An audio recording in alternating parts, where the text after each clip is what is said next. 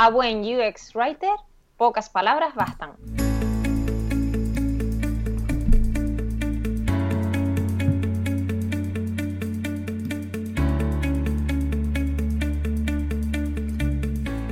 Hola, ¿qué tal? Bienvenida, bienvenido a Paradisers, el podcast del equipo de Marketing Paradise. Te habla Jorge García, orgulloso cofundador de la agencia, y estás escuchando nuestro programa 56, donde queremos hacer del término UX Writing algo fácil y sencillo para toda la familia.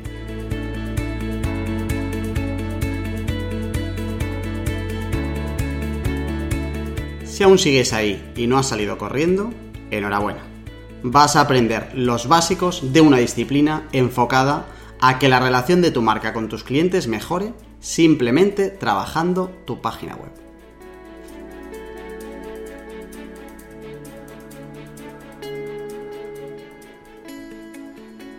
Vamos a ver cómo conseguimos hoy que un término tan de flipaos, tan yankee y tan raro se traduzca en algo que te pueda servir para tu empresa, para tu proyecto, para tu trabajo, para lo que necesites. Pero primero te quiero decir que Paradisers forma parte de Redcast.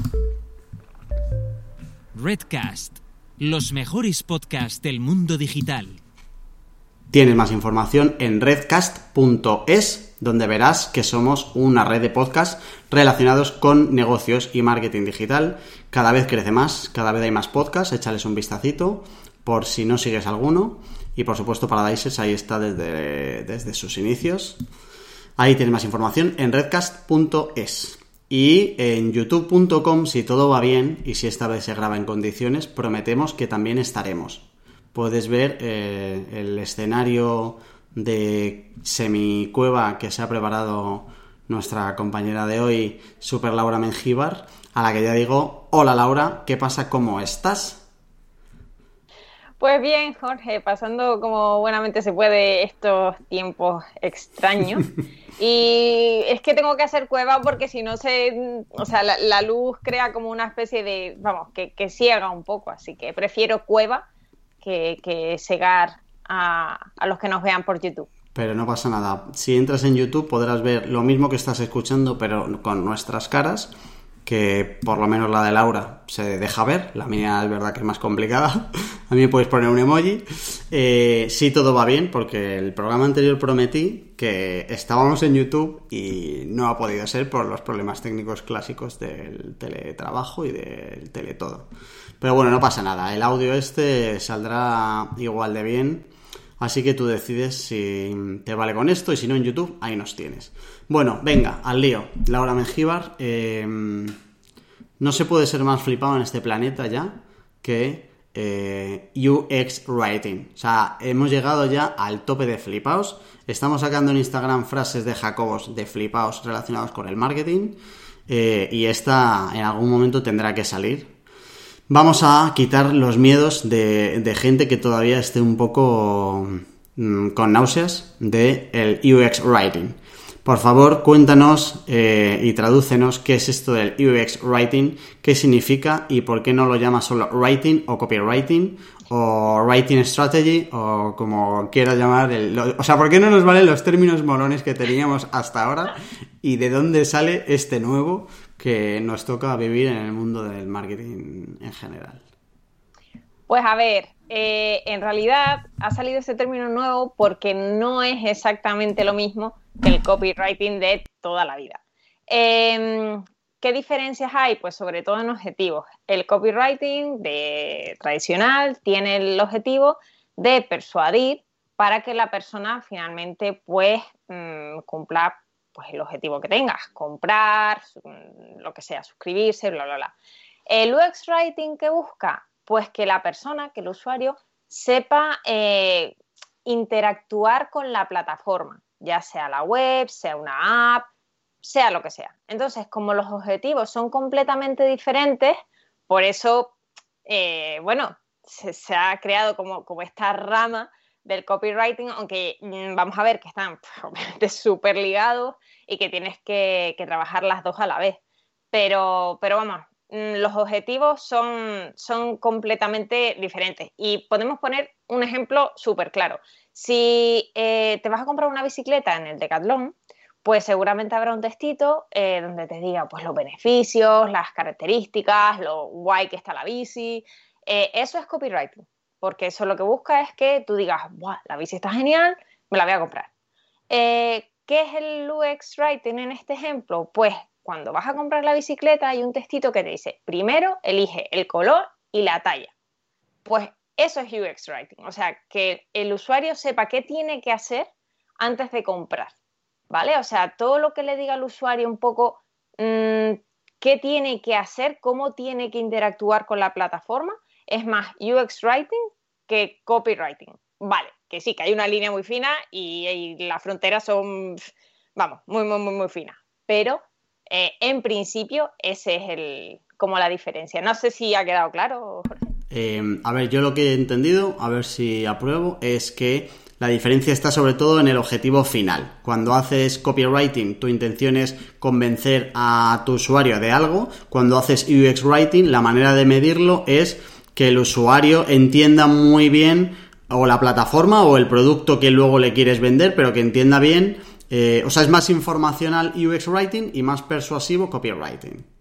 Vale. Exacto, em, exacto. De aquí a mí me sale una pregunta y es si las dos disciplinas o, las, dos corrientes eh, las puede hacer la misma persona.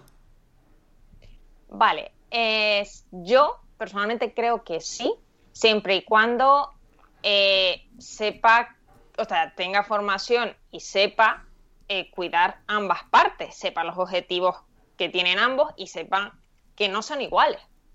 Eh, vamos, es que mm, no es lo mismo, mm, pues, por ejemplo, luego vamos a poner muchos ejemplos de textitos que son más bien de UX Writing, pero no es lo mismo, pues, decirle a una persona en una página de error 404 qué es lo que tiene que hacer o las posibilidades que tiene en ese momento, que, pues, una página de una, una, ficha de producto en la que tú estás pues describiendo un producto. Es que ambos textos, el objetivo es completamente diferente. Entonces, mientras la persona eh, sepa pues que los objetivos son diferentes y maneje bien ambos, yo creo que sí, que sí lo puede hacer la misma persona. Además, te digo, vamos a ver algunos ejemplos en los que, mm, vamos, se mezcla mucho, se mezclan mucho ambos objetivos. Vale, ok. Em, venga, pues vamos a ver ahora em, qué cositas en general, aspectos clave que tiene que tener em, el trabajo de UX Writing, también para que la gente pueda hacer el ejercicio de ir a su producto digital, a su web, a su app o lo que tenga, y revisar eh, si este tipo de cosas las tiene trabajadas o no. Vale, pues a ver, el primer aspecto y sé que en todo lo que yo hablo de copywriting, de email marketing, de todo, me centro mucho en esto, pero es que es cierto, eh, es el usuario. O sea, céntrate en él, en qué está sintiendo, qué piensa en ese momento, si tiene alguna duda, si, eh, si está alegre, si está triste, si lo que sea. Por ejemplo, eh, cuando estás rellenando un formulario, eh, y te pone, o estás entrando en una plataforma y te pone que tu, que tu correo es erróneo. Te sale el típico mensajito debajo diciendo que tu correo es erróneo. Pues no es lo mismo que salga un mensajito que ponga correo erróneo que tú dices, ¿cómo, qué? ¿Cómo que correo erróneo? O sea, ¿qué, ¿qué, tengo que hacer ahora? ¿Por qué mi correo es erróneo si está correctamente escrito? Que un mensajito que te ponga, parece que este correo no lo tenemos en nuestra base de datos quizá ingresaste con otro distinto, revísalo para ver si está bien escrito. Bueno, pues eso ya te está diciendo que el problema es que la plataforma no tiene ese correo dentro de su base de datos. O bien está mal escrito o bien es otro. Pero ya te, da pistas sobre lo que tienes que hacer. Y claro, si en ese momento que el usuario está, pues, pues que está cabreado, que está triste porque le has dicho que, que, vamos, que su correo no es válido, pues si encima le dices correo erróneo, que parece que debajo solo le falta que decirle y búscate la vida, pues, pues si, si eres un poco empático y sabes que en ese momento lo que tienes que hacer es darle pistas para, solucionar su problema, pues, pues mejor que mejor. O sea, yo creo que el primer aspecto que hay que tener en cuenta es este, el del usuario. Em, tengo, tengo un chiste que es como de hace un minuto y una pregunta. El chiste es, eh, ¿podríamos decir de que lo primero del UX Writing sería eh, ponerse en los zapatos del usuario? Sí, en los zapatos. es que es tu expresión clásica, lo de ponerse los zapatos es un clásico. vale. y, luego, em, joder, la verdad es que solo con este primer ejemplo te das cuenta de la importancia que tiene. Y luego creo que también el ejemplo ayuda a em, saber cómo medir esto. Es decir, que el copywriting lo puedes medir en, oye, cuántos objetivos eh, cumplo a nivel negocio, es decir, a cuánta gente convenzo de la gente a la que puedo dirigirme o me dirijo pero esto va más en cómo de cuánta fricción le quitas al usuario. Es decir, que luego puedas ver si en un formulario de cuatro campos la gente se tira cuatro minutos, es que el formulario está mal. Y entonces, y, puedes detectar, pues el formulario está mal porque si no le estás diciendo al usuario que rellene todos los campos, o no le estás diciendo qué campo está mal, o no le estás diciendo que el, formato del DNI o del teléfono tiene que ser exactamente ese. O sea que al final, métricas clásicas como tiempo de estancia en página, eh, porcentaje de rebote, ese tipo de cosas, te ayudan a detectar que puedas tener un problema o a nivel diseño, que sería otro programa, o a nivel de UX Writing, ¿no? Sí, la verdad es que sí, o sea, es que hay formas de medirlo. De hecho, si en el error 404 ves que la gente, eh, tú has puesto un buen copy de de UX Writing y haces que la gente luego vuelva al inicio o haga otra cosa en lugar de cerrar la ventana y pirarse, pues ya estás midiendo que ese texto está funcionando. O sea, la gente no se va. Entonces, sí, sí, depende del caso porque de UX Writing hay pues, pues, miles de ejemplos y, miles de, tipos de, copies diferentes que luego vamos a ver. Eh, pero sí, se puede medir si funciona o no funciona. Vale, venga, más cositas que hay que tener en cuenta de, este tema. Pues a ver, otra cosa que hay que tener en cuenta es el contexto. O sea, eh, tienes que saber qué información tiene la persona, de qué proceso viene, mm, qué acaba de ver, etcétera. O sea, tienes que, pues eso, que, saber mucho en qué punto está la persona. Por ejemplo, no es lo mismo que en muchas webs pone eh, suscríbete y tú dices, Que, me suscriba a qué? ¿Qué me va a llegar? ¿Promociones? Mm, ¿Newsletter del blog? Eh, ¿qué, es esto? Ah, que, le digas, mm, bueno, eh, suscríbete para recibir nuestras últimas novedades, nuestra promoción, yo qué sé, le explicas un poco de qué va, o sea, que, qué va a recibir. Entonces ya la persona sabe qué va a recibir. O, por ejemplo, me llama mucho la atención, y luego también pondré un ejemplo de esto, eh, de las webs que eh, están, eh, tienen un banner promocionando su nueva colección, yo qué sé, de zapatos, y te pone nueva colección otoño 2020, compra ya. Y es como, pero vamos a ver, ¿cómo que compra ya? Si ni siquiera me has metido en una ficha de producto, si no conozco la colección, si no conozco nada, o sea, no sé de qué va, ¿cómo que compra ya? O sea, como mucho ver colección, eh, ver modelos, dime qué va a pasar. O sea, la cuestión es quitar un poco de incertidumbre al, usuario y, tienes que mirar el, mirar el contexto. O sea, si, tú no me has dicho para nada qué va a pasar cuando yo clique, no lo sé. Entonces explícamelo. O sea, la cuestión de los CTAs en el, en el UX Writing es, es un mundo. Vamos. Y con esto también que quiero meter una, un tercer aspecto clave que es el, flujo. O sea, tienes que mirar un poco mm, todo el flujo que va recorriendo el, usuario. Por ejemplo, eh, cuando se suscribe alguien a una, a una newsletter, eh, tienes que ver, le dices suscríbete que vas a recibir las, las últimas, los últimos artículos de nuestro blog. Bueno, pues la persona mete el email y eh, le da enviar. Si al darle a enviar tú por ejemplo, se lo pusiste en un pop-up, se cierra el pop-up y el usuario no sabe nada, se queda como en plan, bueno, ¿y ahora? ¿Qué pasa? Que eso lo he visto yo en miles de webs. No, ponle un cartelito que diga, eh, te acabamos de enviar un correo para eh, confirmar tu dirección de email. Mira también tu bandeja de spam por si las moscas. Eh, así quedará confirmado tu email y estará suscrito. Yo qué sé, explícale lo que va a pasar, o sea, que, sea un flujo. La persona de ahí se va a su email, lo revisa y ahí le tienes que poner también algo que, tenga sentido para que la persona confirme su email. O sea, tienes que mirar todo el flujo que va a ser la persona y todo el viaje que va a hacer. Y así, pues, el, sabes lo que le tienes que decir en cada momento para que la persona no se pierda y no, no entre en, ese, en ese tipo de emociones de, ¿eh? ¿qué tengo que hacer? ¿Estoy confuso? No, o sea, no queremos eso.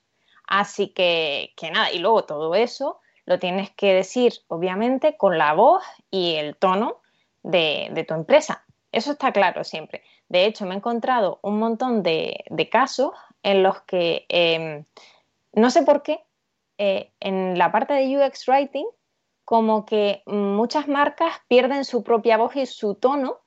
Y, por ejemplo, cuando te suscribes, te pone gracias por suscribirse a, nuestra newsletter. De repente me estás hablando de usted. O sea, y en todo lo demás me tratas de tú. No, o sea, vamos a cuidar mucho estos textos porque la voz y el tono tiene que ser mm, siempre el mismo. Y de hecho, si en todas estas, eh, eh, todos estos elementos que estamos hablando eh, estás cuidando, cómo se siente el usuario, el contexto en el que está, el flujo que está mm, llevando a cabo, la voz y el tono de la marca, y ya le metes un poquito de storytelling a todo, es ya, mm, vamos, o sea, la panacea. Eres el mejor UX writer porque, vamos, es, difícil. Hay un ejemplo que a mí me parece la leche, que de hecho lo voy a dejar en, las notas del programa porque es una pasada, em, que es un ejemplo de una campaña de UNICEF, que en lugar de decirle al usuario, eh, envía un mensaje poniendo eh, ayuda para eh, ayudar a los niños de no sé dónde que bueno, que sí, que le estaba diciendo a la persona lo que tiene que hacer y tal, y no hay ningún tipo de ambigüedad. Pero cogieron lo que hicieron es meterle un poquito de storytelling. Lo que hicieron es decir, em, te vamos a contar una historia. Hay un monstruo que no deja eh, que los niños vayan al cole. Eh, entonces, si quieres conocer la historia del monstruo, clica aquí. Habían banners en diferentes sitios y tal. Tú clicabas y te llevaba a una web en la que te contaba, había como una plataforma en la que te contaban la historia del monstruo que no deja a los niños ir al cole. Eh, y nada, te iban contando la historia y tal, que los niños están pues teniendo una serie de aventuras y no sé cuánto. Y luego llega un punto en el que los niños intentan enfrentarse al monstruo para poder ir al cole y tú tenías que enviar un mensaje con tu móvil diciendo lo que quería, lo que querías que hicieran frente al monstruo. O sea, si querías que, por ejemplo, saltasen por encima del monstruo, pues saltar. Y si querías que eh, el monstruo se cayera por el barranco, pues caerse. Y claro, em, era una manera que tú supieras como usuario lo que tenías que hacer para ayudar a que mm, los niños de X zona se pudieran escolarizar, pero además te estaban metiendo muchísimo storytelling y ya es completamente distinta la campaña. O sea, ya tiene un valor añadido increíble. Y a todo eso se le añadía el último punto que quería incorporar, que es el de diseño. O sea, si tú tienes un UX Writer maravilloso en plantilla, pero no tienes un buen diseñador, no tiene mucho sentido. O sea, esto tiene que ir completamente de la mano. Porque, vamos, eh, es que el, diseñador también está pues trabajando a la vez que el UX Writer está trabajando todo eso, los flujos, cómo se siente la persona, es que todo, todo tienen que ir completamente de la mano. De hecho, em, el cómo coja luego los textos que tú prepares y dónde los ponga y en qué momento salgan, etcétera, también te condiciona mucho para el resto. O sea, te condiciona para el flujo, para el storytelling, etcétera, claro. Claro, claro. O sea, es que está claro. Tienen que, trabajar mm, codo con codo. Vale. Em, vale, me, me ha encantado. O sea, al final son estos seis puntos los que hay que tener en cuenta cuando tú te pongas un poco a definir todos los textos de la web. El que tú decías ese de, me tratan de usted con lo de la newsletter, a veces es simplemente que ni siquiera nadie se ha, parado un poco a personalizar ese tipo de textos y que es que viene por defecto y ya con eso tiran. Eh, yo creo que em, de los seis que has dicho, o sea, storytelling sin duda, que es, a veces es complicado de meter y para mí si no tienen flujos definidos, como el ejemplo que has contado, que está claro que el usuario va a ir paso a paso, en cuanto te vayas a una web general y tal, definir los flujos es más complicado como para que el storytelling tenga sentido, pero donde sí que creo que puedes destacar es en la voz y el tono. O sea, en el salirte del ver más y del compra ya y de etcétera, y ser un poquito más original ahí, sí que puedes conseguir que, el UX Writing tenga todavía más importancia. O sea, de los seis creo que es como el, donde hay más oportunidades hoy en día, porque siempre vemos lo mismo, ¿sabes? Sí, sí, sí. A ver, lo que pasa es que es lo más complicado. O sea, este ejemplo de UNICEF pues, fue una campaña de la leche y que, vamos, pero en general tú en una página 404 pues no te puedes poner a crear una historia así toda. Pero bueno, sí que se pueden hacer cositas y luego vamos a ver algunos ejemplos que están muy guay. Venga, pues tiramos. Em, un poquito, lo metemos un pelín ya más en harina. Eh, ¿Cómo tiene que ser un buen texto para el UX Writing? Si tuviéramos que pasarle cuatro filtros de, oye, esto me vale o no me vale, ¿qué cuatro filtros hay que pasarle al, al contenido antes de tirar para adelante? Pues a ver, lo primero y fundamental que sea sencillo, corto y fácil de entender.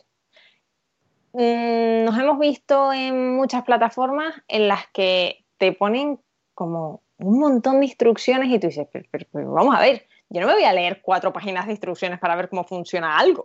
o sea, los, los, buenos textos de UX Writing tienen que ser como muy sencillos, muy ligeritos, muy fáciles de entender, que, vamos, que la persona no se tenga que romper mucho la cabeza para saber cómo tiene que interactuar con, una web, con una aplicación o con, o con cualquier plataforma, porque el UX Writing también se mete, por ejemplo, eh, yo qué sé, en, mensajes que nos aparece al interactuar con Google Drive, por ejemplo, o con el Word, o vamos, es que mm, tiene que ser como, como em, instrucciones muy sencillas, muy fáciles de entender, muy breves, que te digan exactamente lo que tienes que hacer o para qué sirve una herramienta. Fin de la historia.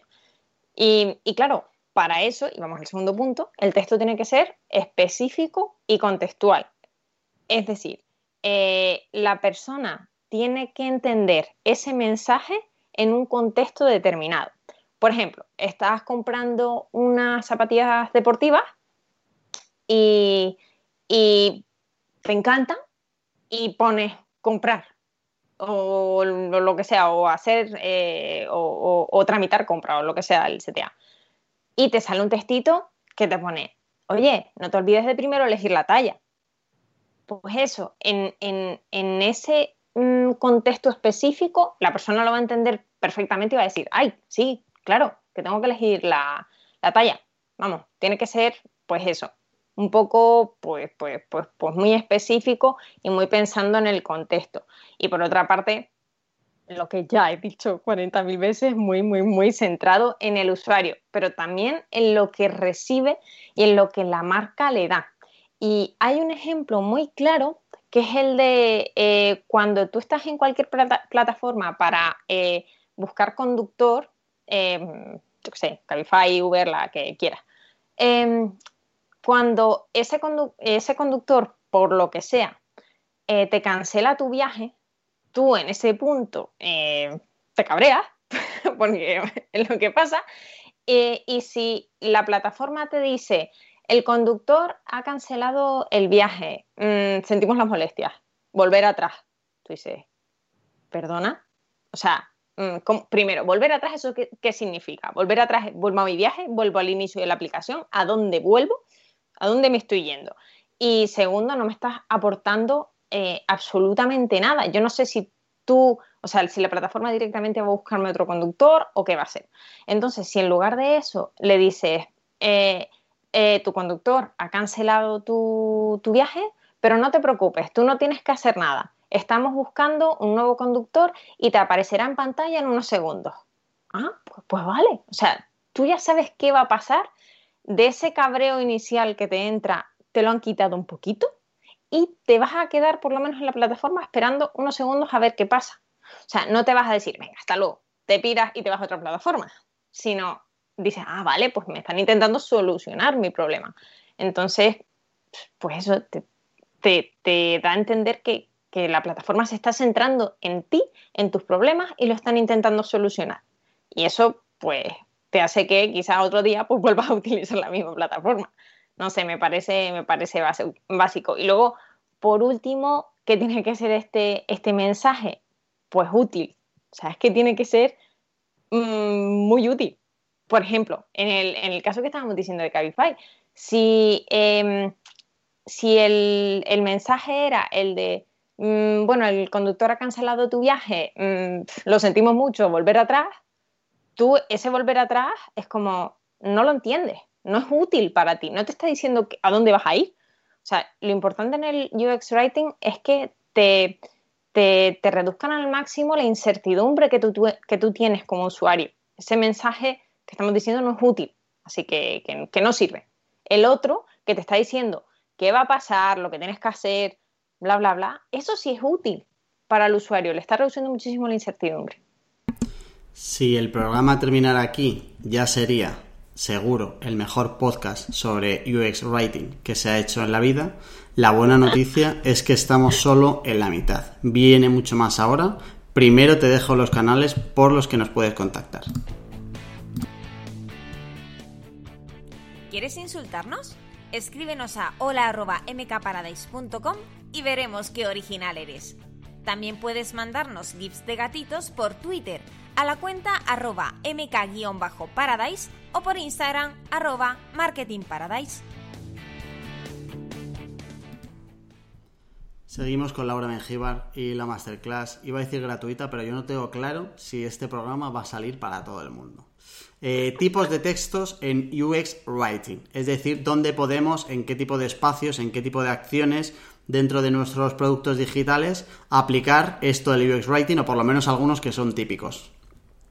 A ver, hay un montón. Eh, vamos a tratar los más típicos, pero hay muchísimos casos en los que podemos decir, bueno, pues esto es UX Writing, no tanto copywriting. Eh, bueno, lo primero son los informativos. Un buen ejemplo son los típicos banners donde tienes un titular, un subtítulo o body copy, como lo quieres llamar, y un CTA. Eh, ¿Por qué pueden ser en estos casos eh, más UX writing que copywriting? Porque si tú le estás diciendo, em, tenemos un 10% de descuento para ti, aplica este cupón en el momento de realizar tu compra y le pones el cupón, mm, luego por debajo, pues no sé, el CTA, lo que sea, mm, ver catálogo, mm, lo que sea, pues tú ya le estás diciendo algo que tiene que hacer y cómo lo tiene que hacer para eh, tener ese beneficio. Entonces, esto es un tipo de, esto es el primer tipo un poco de, de, de, textos de UX Writing. Luego, por otra parte, están eh, los formularios, que no tienen absolutamente nada que ver, pero es que todos los textos, cada una de las palabritas que hay en un formulario, es básico para que tú sepas que tienes que incorporar ahí. Eh, muchas veces nos ponen en lugar de, em, yo qué sé, Mm, correo electrónico y te ponen una casillita que se llama placeholder, que luego lo veremos, em, pues en lugar de poner eso, a veces ponen eh, dentro del placeholder directamente eh, correo de ejemplo arroba gmail.com. Mm, tienes que ver en qué punto está tu usuario para eh, mm, determinar que es mejor una opción que otra. Porque si tu usuario pues Mm, a lo mejor no lo va a entender si le pones el ejemplo dentro directamente, pues opta mejor por correo electrónico, dos puntos y la casillita. O sea, en los formularios tienes que ver muy bien en qué punto está, eh, está tu usuario. Aquí, eh, aquí Laura, entra eh, lo que hablábamos antes de los formatos, ¿no? O sea, si necesitas que el teléfono, que la fecha de nacimiento estén en un formato concreto, tienes que indicárselo aquí antes de que lo ponga, ¿no? Sí, sí, sí, también, también. O sea, y con el, eh, con el textito de anterior o con el típico textito que a veces está justo por debajo, se lo tienes que decir al usuario. O sea, si es un formato determinado, si tiene que ser, yo qué sé, en algunos casos institucionales todo en mayúsculas, yo qué sé. Este tipo de cosas se lo tienes que decir al usuario antes porque si no, mm, no tienes ni, vamos, ni idea. Y también, eh, luego vamos a ver otro ejemplo, pero por Dios, en los formularios hay que determinar muy bien lo que le vas a pedir al usuario y en qué momento. Porque, a ver, que para mm, suscribirme a una newsletter a mí me pidan mi código postal, mira, no. no, no lo entiendo, como usuario no lo entiendo.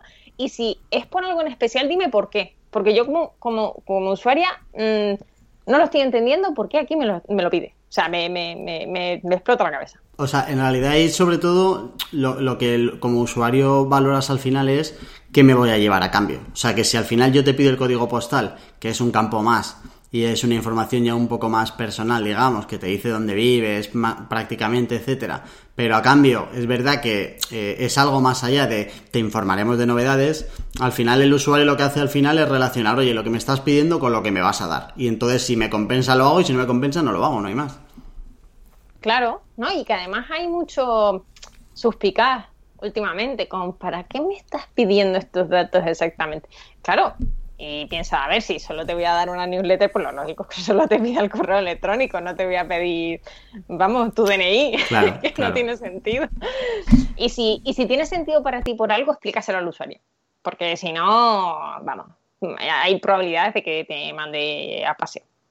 Bueno, para seguir un poco con más tipos de, textos de, UX Writing, em, hay eh, uno que, bueno, aparte de, los, de las páginas de errores, que ya hemos hablado bastante de ellas, el típico ejemplo es el 404, em, está el de feedback, que es cuando eh, la plataforma te dice algo que acaba de pasar y te lo confirma. Por ejemplo, eh, tú estás en Google Drive y tú mueves un archivo de una carpeta a otra o subes un archivo. Generalmente te aparece como una casillita eh, abajo a la derecha que te da el feedback de que eso, eh, ese, ese, proceso eh, ha terminado mm, adecuadamente. O sea, te, lo confirma. Y eso está fenomenal, porque a veces cuando tú cambias eh, un, un, documento de una carpeta a otra, pues te puede generar esa incertidumbre de esto, esto lo he hecho bien, no lo he hecho bien, esto realmente eh, yo ahora no veo aquí el documento, pero está en el sitio en el que lo debería, lo, creo que lo he puesto. Entonces, simplemente, pues estos textos te, quitan incertidumbre, te quitan un poquito de, tus miedos de que algo pueda haber pasado pues, pues mal. Aquí en, Feedback Laura entraría todo lo que es eh, mensajes de eh, formulario enviado correctamente o pedido recibido o confírmame tu correo antes de para poder mandarte cosas, te hemos mandado un email para confirmar, todo esto iría aquí, ¿no? Que todo el mundo, o sea, que, cuando terminas un proceso no has terminado, te falta el decirle al usuario que ha terminado. Exacto, sí, sí, y así el usuario se queda tranquilo y ya está, y otra cosa mariposa. Eh, otro tipo de, ejemplo, pues las notificaciones y alertas. Por ejemplo, en Slack, cuando una persona tiene pues las notificaciones apagadas, tú le escribes y te sale una notificación que dice, oye, esta persona tiene las notificaciones apagadas quizá tarde un ratito en contestarte. Oye, pues tú ya te quedas tranquilo y ya sabes lo que hay. Em, otro, el onboarding. Cuando te metes en una aplicación, por ejemplo, y te salen las típicas pantallitas que debajo aparecen los puntitos para que tú, como usuario, sepas cuántos hay y no te pienses que vas a estar siete minutos mirando pantallitas, que tú sepas que son tres y te quedes tranquilo, y te digan pues cómo puedes interactuar con, con esa app. Otro tipo de textos son los tooltips, que por ejemplo, cuando tú pones el cursor, estás en, un doc de Google y tú pones el cursor encima de eh, alguna de las herramientas que aparece en la parte superior, mm, te aparece un pequeño textito que te dice para qué es esa herramienta. Yo qué sé, mm, copiar formato, ponerle grita, negrita, lo que sea. Pues te explica para qué. Eh, los empty space, eh, que mm, son los Em, los espacios que están vacíos, por ejemplo, cuando tú entras a Drive, tú creas una carpeta y el espacio está vacío. Entonces te sale un mensajito que pone, eh, esta carpeta está vacía, si quieres sube un archivo o mm, haz clic en nuevo para crear una nueva carpeta o un nuevo documento. Eso te quita a ti incertidumbre, porque si no ves el espacio vacío y dices, bueno, ¿y ahora qué, qué hago? Pues eso en muchas apps, en muchas plataformas, la verdad, la verdad que está genial. Otro tipo de textos en UX Writing son los placeholders, que ya hablamos de ellos antes, que son las típicas casillitas de formulario. Y por último, los emails transaccionales, que mm, son aquellos en los que pues, la persona tiene que hacer algo. Si, por ejemplo, eh, tú le dices al usuario, suscríbete y tendrás un 10% de descuento en tu primera compra. Vale, pues él, eh, la persona mete ahí su email, le da a enviar, ya sabemos que le tienes que poner tu mensajito de ahora revisa tu bandeja de entrada o spam por si las moscas, tú te vas a tu bandeja de entrada, tienes ahí tu email y te pone exactamente lo que tienes que hacer con ese cupón de descuento. Te dice, mira, pues aquí tienes tu cupón de descuento, lo tienes que aplicar en el momento de realizar la compra en la casilla que verás eh, abajo a la izquierda o abajo a la derecha. Bueno, pues tú ya sabes lo que tienes que hacer y vamos, no te deja como esa incertidumbre de aquí tienes tu cupón, búscate la vida. E, este es interesante, el último, porque te demuestra que eh, puede haber incluso ocasiones eh, donde entre el UX Writing, pero que no tenga que ser todavía en la web. O sea, que tú puedas darle instrucciones al usuario sobre tu producto. El ejemplo del email es claro, de dónde, cuándo y dónde lo tienes que poner pero también podría haber incluso desde redes sociales o desde otros canales donde tú adelantes al usuario qué es lo que tiene que hacer o cómo tiene que hacerlo antes de entrar a la plataforma. Claro, claro. Es que de hecho, em, cuando es que el UX Writing realmente el abanico es amplísimo de donde podemos verlo. En redes sociales, cuando tú le estás diciendo a una persona, mm, yo qué sé, cómo participar en un sorteo o y se lo explicas bien, o, ¿sabes? Siempre que le estés diciendo al usuario cómo tiene que interactuar con algo de tu plataforma, de tus redes, de tu email, de tu lo que sea, pues ya le estás quitando incertidumbre y se puede considerar un poco de, UX Writing. Vamos a la recta final, vamos a ver ejemplos. En realidad ya has contado un montón de ellos, pero vamos a ver algunos más. Eh, ejemplos de UX, UX Writing, UX Writing, eh, en general y luego ejemplos de mal y bueno. O sea, veo que has sacado incluso la guadaña y te atreves con empresas grandes para ponerle las cositas claras, me gusta. Pues sí, pues sí.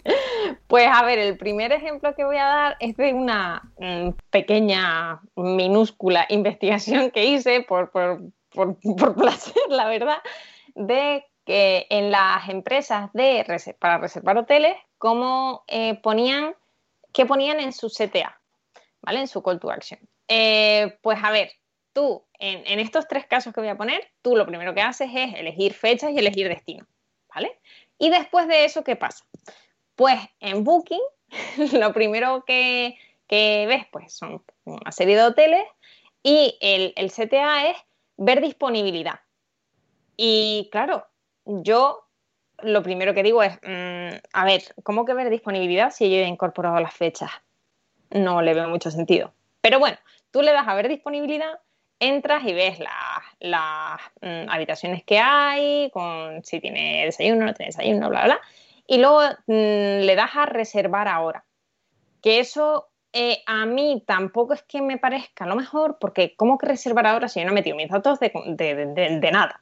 Ni, mis datos de pago, ni mis datos de, contacto, ni mis datos de nada. Pero bueno, ponen reservar ahora.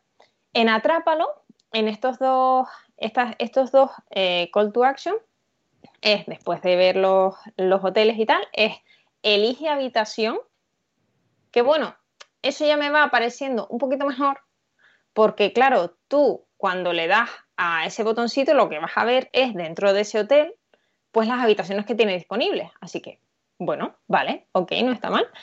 Eh, pero luego te vas a elegir habitación y tú vas a elegir habitación y lo mismo, te pone reservar ahora. Mm, no tienes mis datos, ¿cómo que reservar ahora? Este además con exclamaciones, que podríamos hablar ahí de uno con exclamación y otro sin exclamación. Sí, sí, sí, la verdad es que sí, la verdad es que sí que se podría hablar. Pero, pero bueno, eh, aún así es que el reservar ahora no, no tiene tampoco mucho, mucho sentido. Y luego el último caso que no es que me guste más porque es una empresa canaria, no, para nada, pero, es que creo, creo que lo hacen bastante bien, es tubillete.com, que eh, cuando tú tienes todos los hoteles, te pone eh, el, el CDA es habitaciones y tarifas. Es exactamente lo que vas a ver. O sea, tú sabes mm, cuando le das clic qué vas a ver. Y luego una vez tienes la habitación que te gusta, pone seleccionar. Oye, vale, pues genial. O sea, Quiero decir, selecciono esto y luego ya reservo cuando ya te dé mis datos de contacto, mis datos personales, te pago y bla, bla, bla. Entonces creo que, en, este, vamos, he hecho una investigación, seguro que hay 20.000 sitios más que lo harán mejor y peor, pero bueno, quería poner un ejemplo de, de, tres sitios que son más o menos conocidos, en los que, pues, bueno, lo que, lo que suelen, lo que suelen hacer en estos testitos, mini textos. Y, Aquí termina el espacio patrocinado por la Concejalía de Turismo de la Comunidad Canaria. Pues sí. Y podemos continuar. Pero es verdad que hay diferencia. Lo de Booking que decías lo de ver disponibilidad es porque son un poco tramposos. Y es que si tú no le metes el filtro de ver solo alojamientos disponibles, te saca los alojamientos que están disponibles y que no están disponibles. De ahí viene su ah. trampa, que no sé por qué te enseña alojamientos que no tienes disponibles para tus fechas. Si tú las fechas las sueles tener bastante claras, ¿sabes? Pero yo creo que por ahí viene lo del copy este del ver disponibilidad. Ya, pero es que ya me estás dejando claro que a, ti te ha generado confusión. Claro. Porque no, y, te, genera mucha fricción ver un listado de hoteles donde no, ni siquiera tienes la garantía de que estén todos disponibles, que tienes que ir a los filtros para marcarle, oye, enséñame solo los que hay disponibilidad en mis fechas. Eso tiene que pues tener una explicación porque estos son muy bestias de estos. O sea que yo no me atrevería a darle ningún palo a esta gente porque son auténticas máquinas de, generarte una necesidad de comprarlo ya que vamos. Sí, sí, sí. A ver, y vamos a ver eh, otros ejemplos de, compañías grandes. Quizá tiene su explicación, eh, pues, pues, pues, no sé qué, variables tendrán, pero a nivel, a nivel usuario, a nivel UX Writing, yo creo que se le podría dar una, vuelta. O sea, no queda claro. Los consejos que tú dabas antes de, oye, que quede claro, claro no queda. Eso está claro. Exacto. Está claro que no queda claro.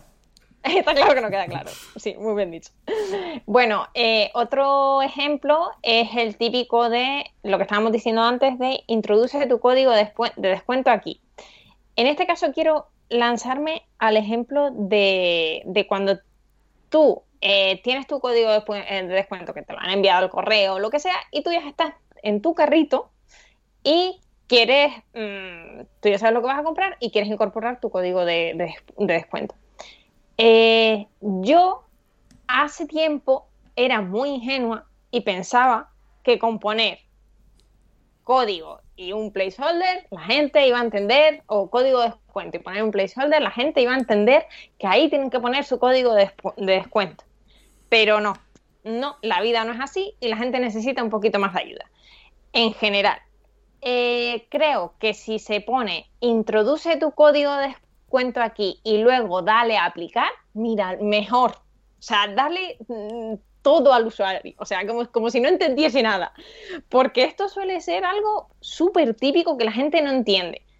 Yo, como usuaria, no entiendo por qué el resto de usuarios no lo entienden, pero es así. Y lo, quería comentar porque es una, una, fricción muy típica, que luego, o sea, los, los clientes reciben correos en plan, eh, de la gente diciendo, oye, no sé dónde tengo que poner mi código de descuento. Y es como, a ver, pues eso. O sea, de verdad, aunque tú pienses que, que, tus usuarios van a saber dónde incorporar tu código, de aquí sale, sale de aquí sale una lección muy valiosa, que es no des nada por hecho. O sea, no creas que porque pongas aquí introduce tu código, todo el mundo va a saber introducir el código. Y si esto para algo tan típico ya, porque lo de los códigos en los checkouts y tal está como muy visto. En cuanto lo extrapoles algo un poco menos eh, común, ya imagínate lo que tienes que... Y aquí para mí en todo es clave luego que te pongas a medirlo. O sea, que veas de verdad si le estás generando fricción o no, porque si estás generando fricción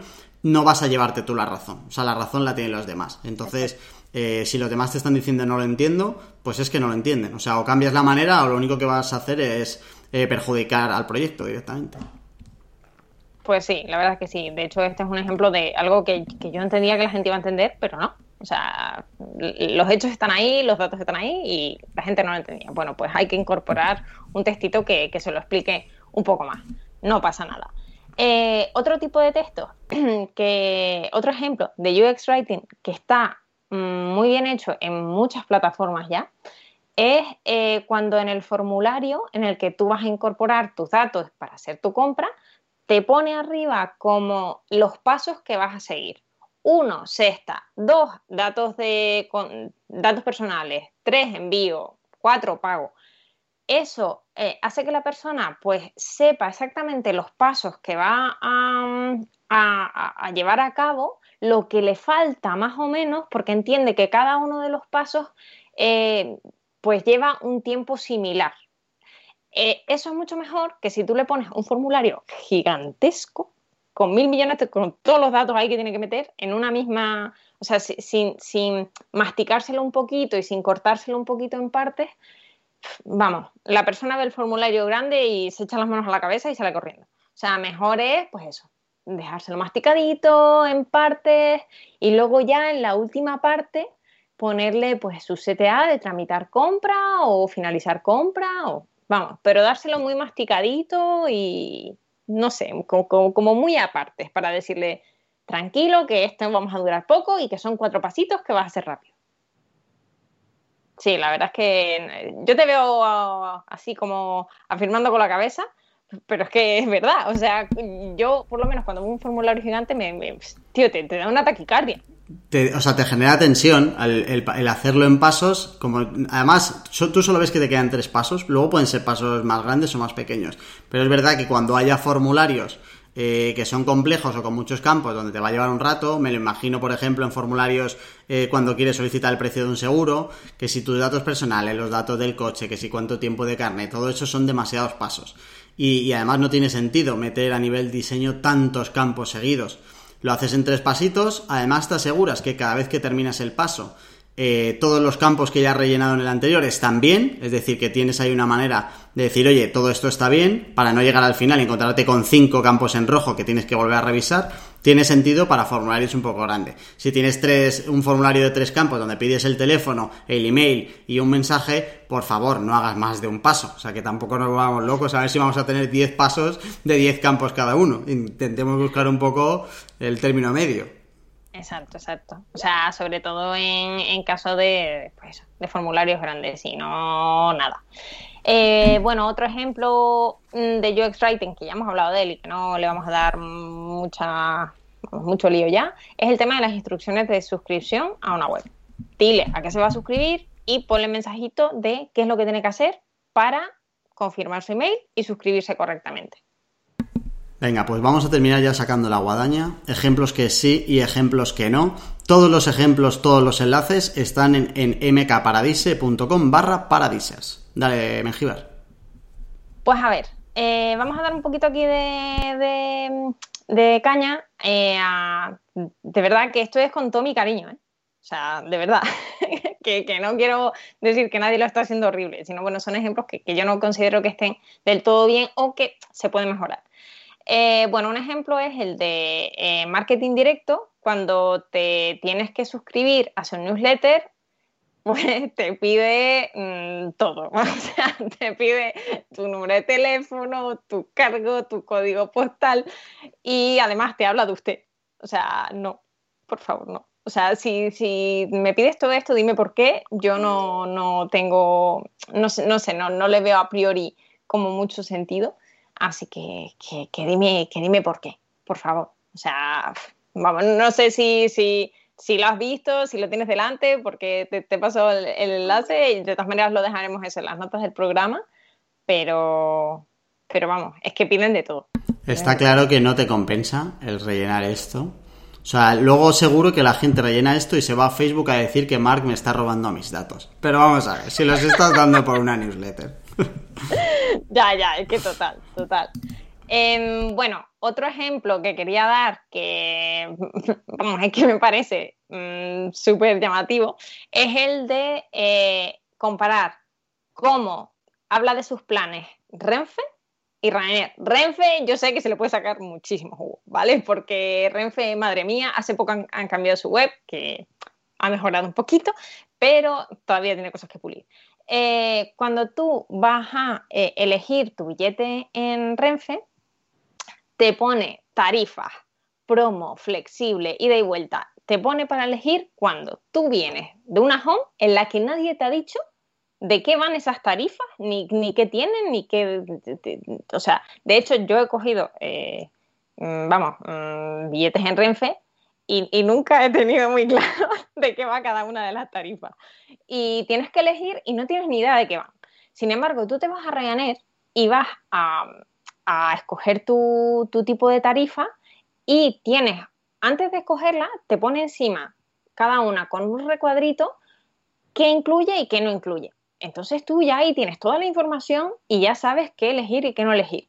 Porque si no, vamos, es que con lo de Renfe te digo, no, no tienes, yo por lo menos Mm, yo no sé las, diferencias entre promo, flexible, ida y vuelta, luego te tienes que ir a otra web, abrir otra página y ponerte a buscar por ahí. O sea, no, no, eso no está, no está bien hecho porque le tienes que, decir al usuario qué tiene delante y de qué va cada una de las tarifas. Mandamos, mandamos desde aquí un abrazo enorme a todos los compañeros de Renfe Digital que tienen un reto apasionante para el próximo 2021.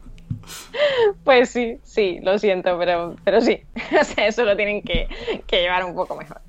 Y luego, eh, quiero dar un, ejemplo de errores 404, que esto me encanta.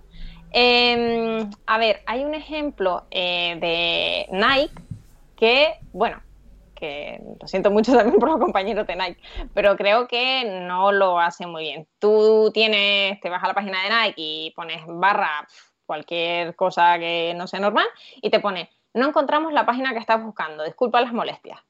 Solo te falta debajo, pues eso, un mensajito que te diga, búscate la vida.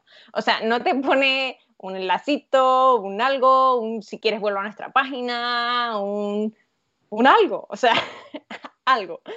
Y luego está, por otra parte, eh, Netflix, que si eh, tú tienes un error 404, te pone, te has perdido, no se ha podido encontrar la página. Podrás explorar muchos títulos en la página de inicio. Volver al inicio de Netflix. Y te pone un CTA, volver al inicio de Netflix. Bueno, por lo, por lo menos me dices algo. O sea, me dices qué puedo hacer y si no me quiero quedar aquí, ¿qué es lo que tengo que hacer? Vamos, lo de Nike es como en plan, sentimos que no hayas encontrado tu página, que te vaya bien. Buenos días. Hasta luego. es que es eso, no, no, no tiene mucho sentido. Y ya el último ejemplo que voy a poner, y no es que yo tenga nada contra Nike, para nada, pero no sé, mm, me, ha llamado mucho la atención, es em, el, ejemplo que ponía antes de compra ahora, de los CTAs estos de compra ahora. Eh, pues a ver, si te metes en la página de Nike, eh, hay, bueno, no sé en el momento querido usuario, en el que estarás escuchando este podcast o viendo el vídeo de YouTube. Pero eh, ahora mismo, si te metes, pues en la parte de, abajo hay como, bueno, sí, hay una parte que pone novedades y eh, sale pues una serie de, como, un banner con un montón de, imágenes, supongo que sobre la, la nueva colección, que pone comprar un CTA que pone comprar. Y es como, pero si, si yo no, o sea, no conozco la nueva colección todavía, no, no estoy en una página, no estoy en una ficha de producto, no sé, o sea, me pones un montón de, de mm, ropa ahí que no sé si voy a comprar unas zapatillas, un pantalón de deporte, una camiseta, mm, no tengo ni idea, y me pones a comprar. Si, si tal, dime ver colección o lo, a dónde me vayas a llevar pero comprar mm, no, no tiene ese punto todavía. No sé, no, no lo termino de entender. Muchas gracias, Laura Mengíbar, por ponerte en los zapatos de todos nuestros oyentes una semana más. De nada, hombre, para eso estamos. Gracias a ti, querido oyente. Eh, ha dado Laura 10.000 millones de recursos y de ejemplos. Tienes todos para revisar en mkparadise.com barra paradisers. Te recomiendo, puedes hacer un ejercicio práctico y puedes ver el UX Writing de una empresa tan conocida como Apple. Puedes entrar en iTunes, buscar Paradisers y dejarnos una reseñita de 5 estrellas para ver cuál es el UX Writing de esa maravillosa plataforma. Nada más, la semana que viene volvemos, pasará por aquí Javier Molero para que te contemos cómo se crea un podcast desde el 0 hasta el 10 eh, y por qué puede tener sentido eh, para una marca el crear un podcast. Así que, si no lo has hecho ya, suscríbete a Paradisers para poder decir eso de yo ya les conocía antes de que fueran famosos. Hasta la semana que viene.